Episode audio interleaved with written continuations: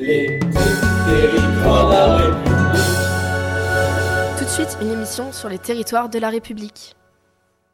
Bonjour, je m'appelle Hugo Bacalars et comme l'a dit mon camarade, aujourd'hui nous allons traiter des territoires français et plus précisément les littoraux en France et en Outre-mer. Pour cela, nous avons eu l'occasion d'interviewer trois personnes.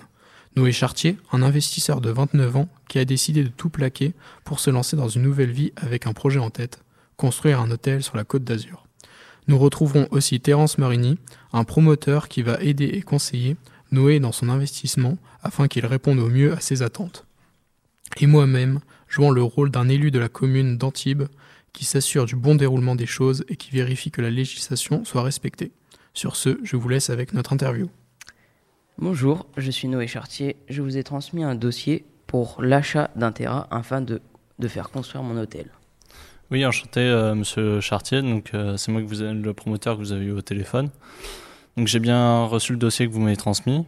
Euh, donc, euh, de ce que j'ai compris, vous voudrez faire euh, construire euh, votre hôtel euh, au plus proche de la côte. Euh, en plus, euh, j'ai avec moi un élu de la commune d'Antibes pour en discuter. Enchanté, monsieur Chartier. Je m'appelle Hugo Bacalars, je me tiens à votre disposition pour la moindre question.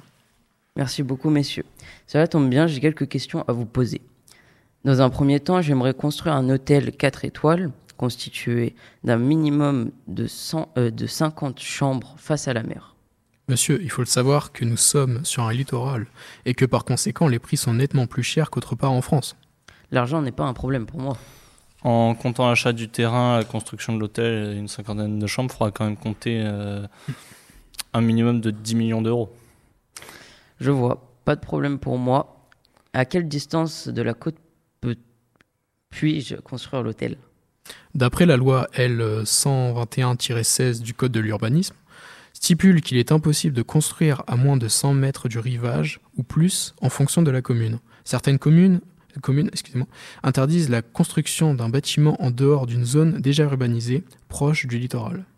D'accord, mais est-il pos- possible de construire à 100 mètres du rivage, mais d'acheter le terrain qui va jusqu'au rivage pour avoir une plage privée, plage privée pour l'hôtel Non, depuis 1986, il est impossible de privatiser une plage car la loi littorale consacre le principe de l'accès libre et gratuit des plages au public.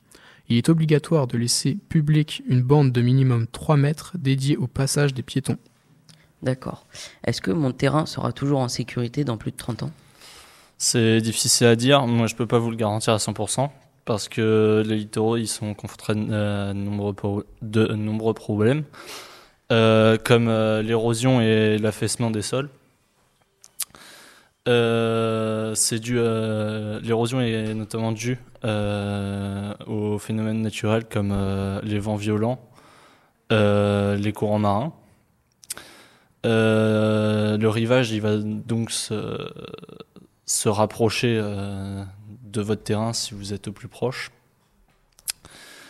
Euh, pour lutter euh, contre ces problèmes, il y a de nombreux moyens qui sont mis en place, euh, comme par exemple des zones côtières ou les déplacements de certaines infrastructures. Il y a aussi la construction d'ouvrages comme des digues pour empêcher les courants marins d'avoir trop d'impact sur les plages. Euh, de plus, euh, avec le réchauffement climatique euh, qui s'accentue ces dernières années, il y a le niveau de la, mer qui augmente. Il y a donc un risque de submersion des plages et des bâtiments à proximité. Vous m'avez parlé de sol marécageux. Pourquoi? Euh, la plupart des littoraux en France, euh, en tout cas, ont été urbanisés sur des sols marécageux. Euh, ça explique pourquoi dans certaines régions, les littoraux ils subissent des effondrements. Et avant d'acheter et de faire construire, il est conseillé que vous fassiez expertiser le terrain pour pas avoir de surprise à, la construction, que le bâtiment il ne s'effondre pas ou quoi. D'accord. Et euh, pouvez-vous m'expliquer comment valoriser mon terrain? Bah, déjà, le fait que vous construisiez un hôtel dessus, euh, c'est vous, vous valorisez le terrain et littoral euh, par rapport au tourisme. Euh, n'êtes pas spécialement dans le but d'exploitation de ressources sur ce terrain. C'est des aménagements financiers.